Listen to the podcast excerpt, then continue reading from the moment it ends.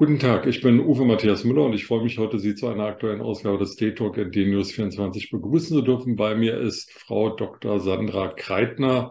Sie ist Blackout-Expertin, berät Gemeinden und Unternehmen, was sie denn tun können, um sich auf einen möglichen Blackout vorzubereiten, ihn zu vermeiden oder wenn er dann eingetreten ist, dann weiter zu existieren. Herzlich willkommen, Frau Dr. Kreitner. Hallo, ich freue mich. Frau Dr. Kreitner, im Vorfeld unseres Gespräches jetzt haben wir kurz telefoniert. Wäre das noch möglich, wenn es ein Blackout geben würde? Könnten wir dann noch über, über Mobiltelefone miteinander sprechen? Vielleicht noch innerhalb der ersten Minuten, aber dann höchstwahrscheinlich nicht mehr. Also das kommt ganz drauf an, äh, ob sich so ein Blackout in der Nacht ereignet oder tagsüber, weil die Handymasten sind zum Teil gepuffert, ja. Allerdings werden die recht schnell überlastet sein. Also das ist eine Erfahrung aus ähm, anderen großen Stromausfällen, dass so nach 10 bis 15, 20 Minuten spätestens das Handynetz zusammenbrechen wird. Ich glaube, bei jedem ist schon mal zu Hause irgendwie die Sicherung durchgebrannt und dann muss dann eine neue Sicherung reingedrückt werden oder Knopf gedrückt werden. Stromausfall ist jetzt irgendwie nicht so das Riesenproblem. Strom kommt immer aus der Steckdose. Was ist denn der Unterschied zwischen Stromausfall zu Hause und Blackout in der Stadt, im Landkreis. Ja, also ein Blackout wird definiert als ein plötzlicher, überregionaler und lang andauernder Stromausfall. Das heißt, Blackout per Definition ist wirklich, wenn es ein ganzes Land betrifft, also Frankreich oder Deutschland.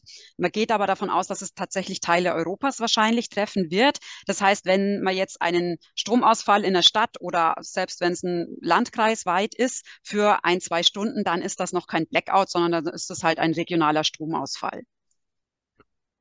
Ich äh, habe gelesen, dass die Stadt Berlin sich auf einen Blackout vorbereitet und davon ausgeht, dass nach 24 Stunden oder 36 Stunden es dort auch zu Krawallen kommt, zu Plündereien kommt. Ähm, wenn ich jetzt mal von mir ausgehe, ich lebe hier in so einer kleinen bayerischen Stadt, jetzt gibt es hier einen Blackout, ähm, ja, toben dann irgendwelche Leute durch die Straße und fangen an, mich zu bedrohen. Kann ich dann überhaupt noch die Polizei anrufen oder?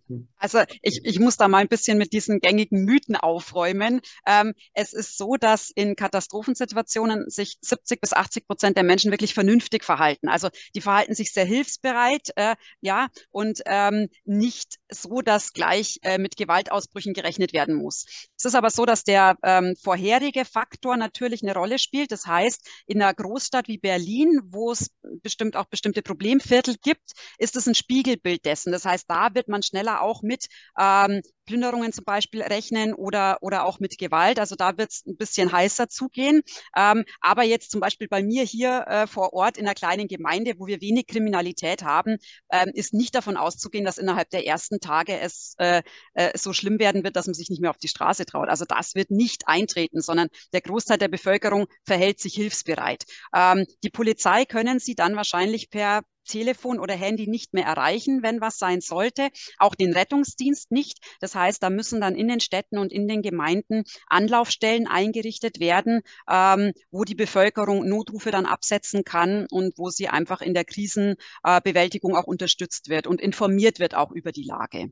Ja, sind denn die Gemeinden darauf vorbereitet? Ähm, würde Ihre Gemeinde dann wissen, wenn ein Blackout eintritt, was sie zu machen haben, oder fangen die dann an, erst zu überlegen, wenn es soweit ist?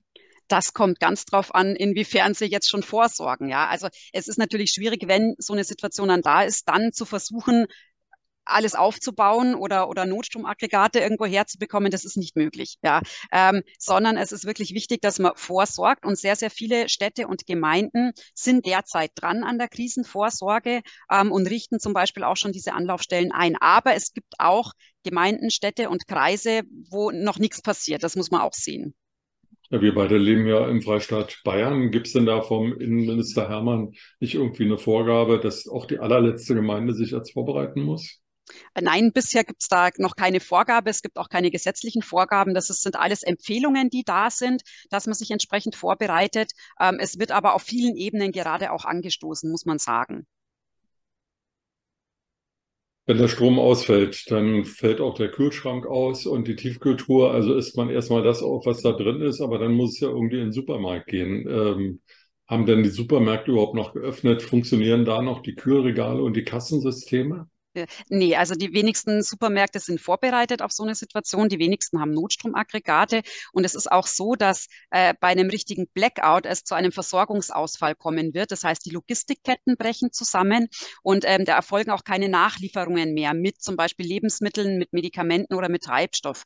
Und deswegen ist es ganz, ganz wichtig, dass jeder Einzelne von uns daheim die empfohlene Notfallvorsorge ähm, trifft. Und das heißt, dass man für 10 bis 14 Tage haltbare Lebensmittel, Wasser und halt persönliche Medikamente daheim hat, um so eine Situation abzupuffern. Also es ist unwahrscheinlich, dass dann noch sehr viel eingekauft werden kann. Ähm, dieser Versorgungsausfall rechnet man wird schon ungefähr 10 bis 14 Tage dann auch dauern, bis das alles wieder anläuft. Wie sieht es denn mit äh, Krankenhäusern und äh, Pflegeheimen aus? Da liegen jetzt, also die Kranken, können die dann weiter behandelt werden oder in den Pflegeheimen? Die Menschen sind ja zum Teil hilflos. Ähm, wie funktioniert das da?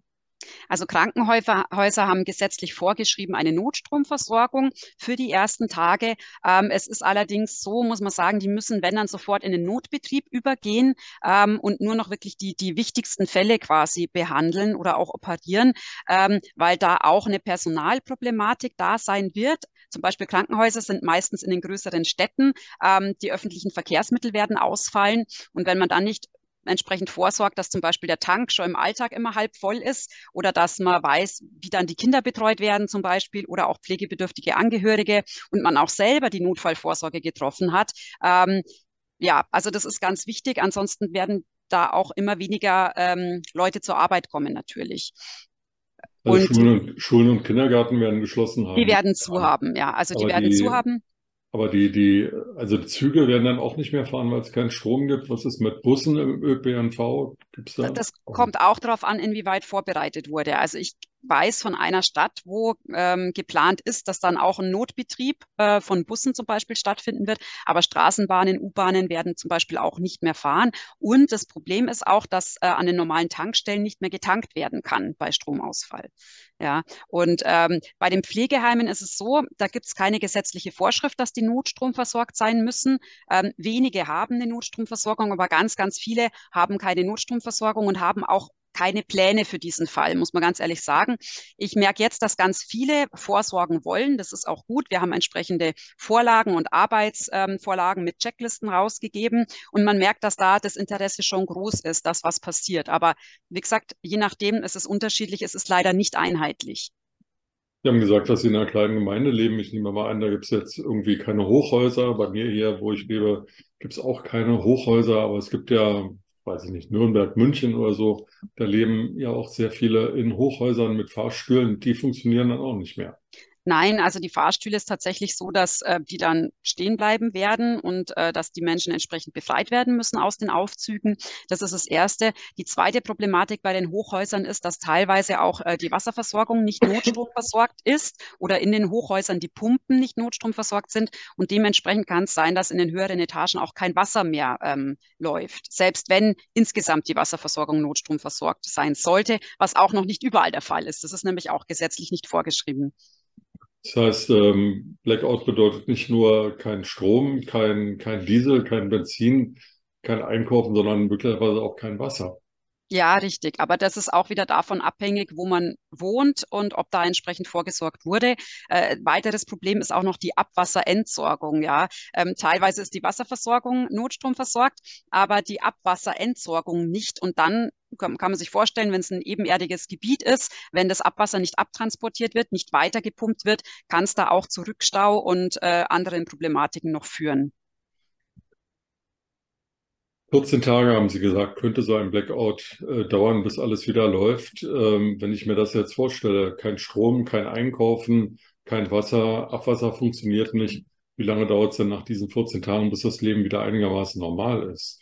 Also man muss dazu sagen, der, der, eigentliche Stromausfall ist nur die erste Phase von einem Blackout. Da erwarten wir in Deutschland, dass das zwei, drei Tage ungefähr dauern wird. In der Zeit hat man keinen Strom, danach hat man wieder Strom. Ja, aber dadurch, dass das ein flächendeckendes Ereignis ist, ähm, ist es so, dass in der zweiten Phase erst die Kommunikation wieder aufgebaut werden muss. Das nimmt auch einige Tage in Anspruch. Und erst wenn die wieder steht und man wieder telefonieren kann, Internet wieder funktioniert, erst dann wird auch die Produktion wieder anfangen zu laufen und dann auch die Logistik. Das heißt, das sind mehrere Phasen und ungefähr nach zwei Wochen rechnen wir mit, dass Produktion und Logistik wieder laufen und sich das Ganze dann wieder einspielen wird. Aber es wird natürlich länger dauern, bis man wieder den Zustand von vorher hat, ja, dass die Regale wieder voll sind und so weiter. Also sage ich es nochmal für mich, ich habe keinen Strom, aber ich kann auch mit niemandem nach außen kommunizieren, weil es kein Internet, kein Telefon gibt, kein Fernsehen, kein Radio. Ich weiß gar nicht, was da draußen passiert, außer das, was ich hier in meiner kleinen Straße oder wo ich immer lebe, ähm, sehe. Ähm, Wasser kann möglicherweise nicht funktionieren, Medikamentenversorgung nicht da, Polizei, Feuerwehr weit weg. Ähm, also es ist ein Leben wie ganz früher, als es noch nichts gab. Ich denke, ganz so schlimm wird es nicht werden, weil man rechnet wirklich damit, dass sich die Leute gegenseitig unterstützen werden. Es wird von den Gemeinden eben diese Anlaufstellen mit eingerichtet. Ähm, und ja, es wird wohl alles etwas verlangsamt werden, sagen wir so das Leben, ja. Ähm, es ist übrigens schon so, dass Radio noch funktioniert. Das heißt, wenn Sie ein batteriebetriebenes Radio haben oder sich ins Auto setzen, dann können Sie stündlich die Nachrichten hören und sind auch informiert über die aktuelle Lage.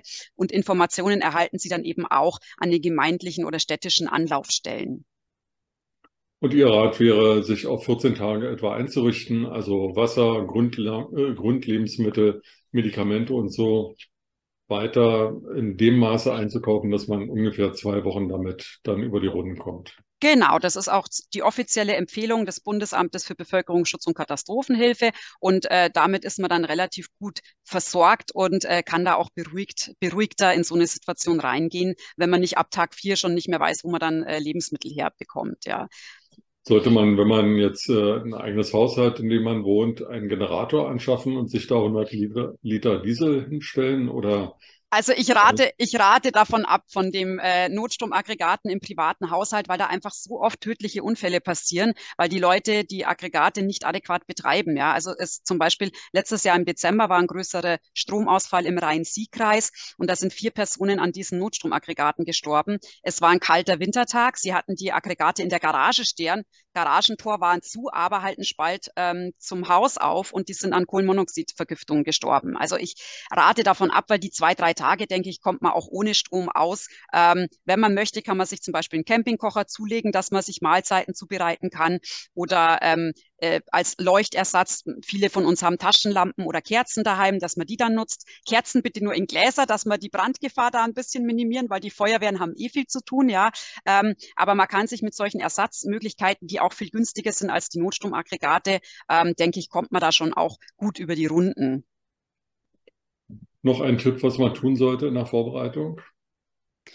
Also wichtig ist erstmal keine Panik. Ja, es ist jetzt nichts, was akut vor der Tür steht, aber das Risiko ist einfach gestiegen. Auch im letzten halben Jahr ähm, ist das Risiko gestiegen. Und deswegen ist es einfach gut, wenn man sich Schritt für Schritt vorbereitet und jedes Mal, wenn man einkaufen geht, vielleicht ein bisschen was mit mehr mitnimmt. Wenn man möchte, gibt es so ähm, Checklisten, zum Beispiel von der Schritt für Schritt Krisenfit-Kampagne. Ähm, da kann man sich so eine einfache Basis-Checkliste ausdrucken und damit dann ähm, entsprechend einkaufen gehen. Und wenn es passiert, einfach auch die Nerven behalten und ruhig bleiben und mit den Nachbarn reden. Ja, genau. Also das ist ganz wichtig. Die Gemeinschaft ist wichtig, dass man zusammenhält. Und man muss dazu sagen, nicht jetzt bei jedem Stromausfall denken, dass es ein Blackout ist. Ja, also es ist sehr viel wahrscheinlicher, dass es ein regionaler Stromausfall ist oder dass es im Winter zu rollierenden Stromabschaltungen kommt, wo man dann mal zwei Stunden keinen Strom hat. Ja, ähm, der Blackout ist dann wirklich ähm, das Unwahrscheinlichste in der Reihe von Stromausfällen. Ja, also erstmal ruhig bleiben, erstmal checken. Wenn dann über Radio bekannt gegeben wird, es ist ein Blackout, dann entsprechend, äh, wie Sie schon gesagt haben, lieber erstmal die Lebensmittel aus dem Kühlschrank essen und nicht die Nudeln kochen. Ja, ähm, sparsam mit allem umgehen und in der Gemeinschaft schauen, wie man zusammenhelfen kann. Also auf der einen Seite würde ich mich freuen, wenn wir ähm, die Gesellschaft, die Gemeinschaft beisammenhalten und ähm, da ein neues Zusammengehörigkeitsgefühl bekommen. Aber ich würde mir auch wünschen, dass dafür kein Blackout notwendig ist. Ja, da bin ich ganz auf Ihrer Seite. Ich danke Ihnen sehr, Frau Dr. Kreitner, für das Thema Blackout und wie wir uns darauf vorbereiten können. Vielen Dank für heute. Sehr gerne.